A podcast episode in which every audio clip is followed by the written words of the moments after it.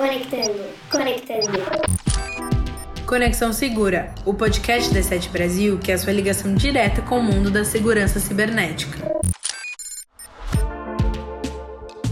Bem-vindos e bem-vindas a mais uma edição do Conexão Segura. Eu sou Francisco Camussa e, como de costume, estou acompanhado pela Luísa Pires. Nós somos analistas de comunicação na Sete Brasil.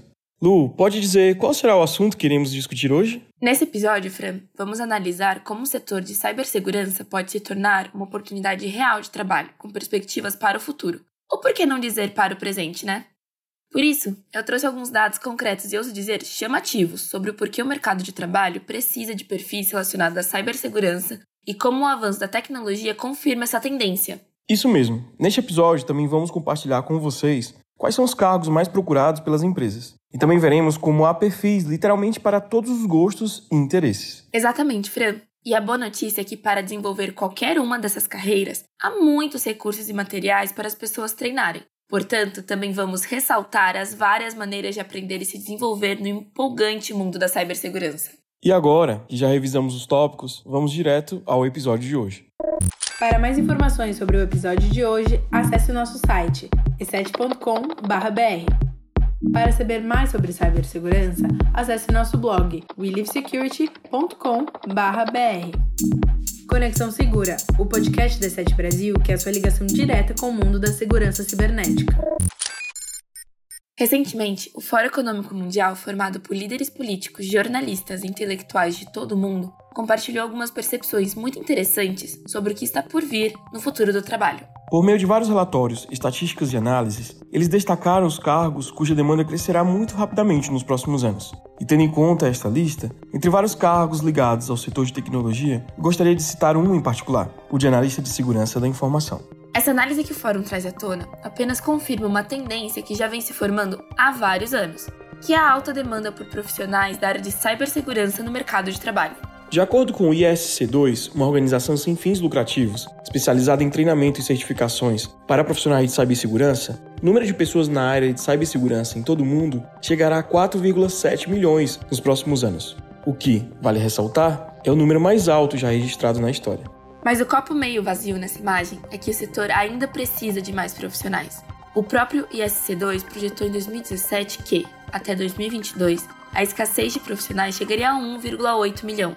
Eles ficaram aquém dessa projeção, porque hoje o ISC2 fala de um déficit global de 3,4 milhões de trabalhadores na área de cibersegurança, analisando o ano passado. Isso é quase o dobro. Na verdade, 70% das organizações acreditam que não tem pessoal de cibersegurança suficiente para ser eficaz e oferecer proteção adequada. E estamos falando de uma área em que a variedade de perfis necessários é muito ampla. Não quero me antecipar à próxima sessão, na qual abordaremos esse assunto com mais detalhes, mas quero reforçar que há muitas possibilidades, diversas aptidões ou habilidades necessárias nesse campo. Sim, Fran, e ao mesmo tempo, há cada vez mais recursos para treinamento e desenvolvimento na área. Hoje, qualquer pessoa que queira entrar no mundo da cibersegurança tem cursos, acesso a materiais em diferentes idiomas, uma comunidade sempre aberta para colaborar e trocar conhecimentos, bem como a possibilidade de ser autodidata, graças a todas as informações disponíveis.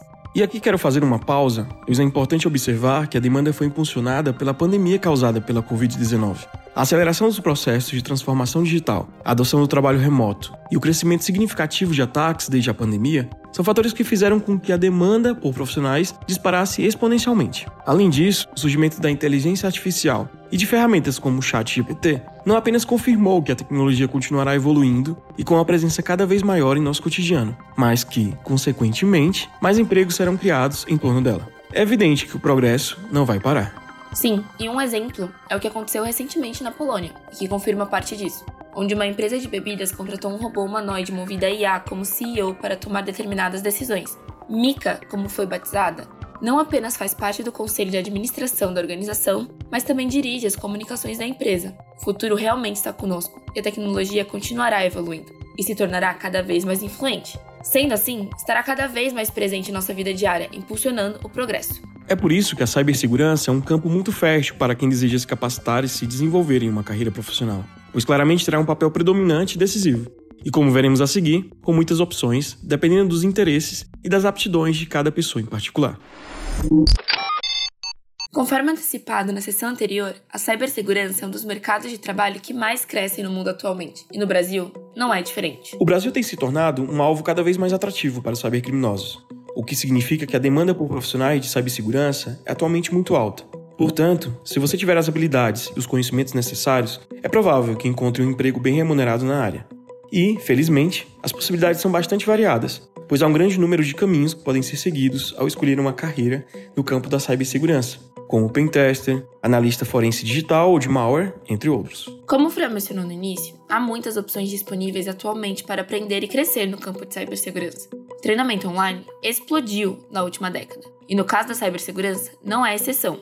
Um aspecto que torna a cibersegurança especial é que muitos profissionais da área desenvolveram suas habilidades por conta própria.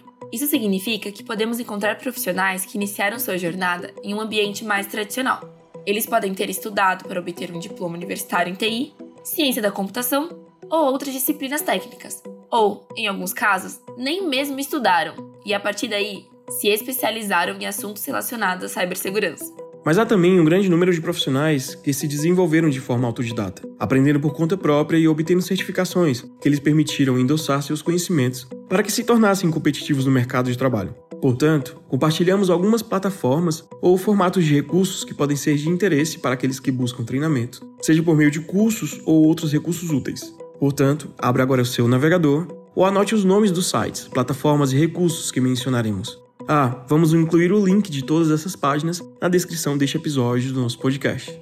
Vamos então falar sobre cursos online. A Cybery oferece cursos de cibersegurança e, em sua maioria, pagos. A plataforma disponibiliza cursos em inglês, mas é muito apreciada pela comunidade nas redes sociais. Ela tem uma grande biblioteca de cursos que vão de usuários iniciantes a usuários avançados. E ainda oferece cursos para preparar pessoas interessadas em obter certificações, que, como mencionado anteriormente, são exigidas pelos empregadores e representam uma grande oportunidade para os autodidatas validarem seus conhecimentos.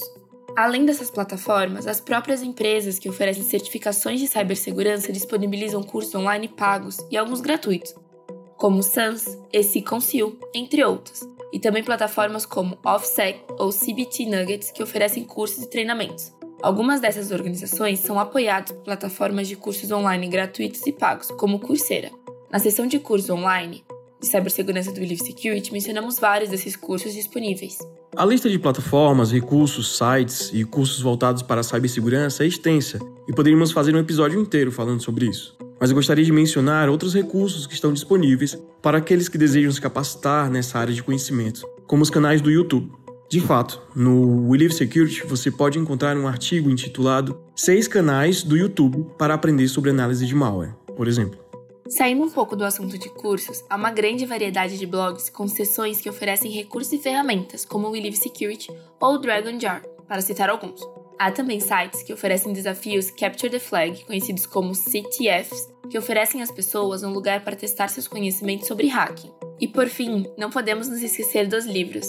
Para os mais interessados na parte técnica, podemos mencionar títulos como Reversing Secrets of Reverse Engineering, The Shell Coder's Handbook Discovering and Exploiting Security Holes, Metasploit, The Penetration Tester Guide, ou títulos mais recentes como Offensive Security Machine Learning to Take Advantage of ChatGPT in Security.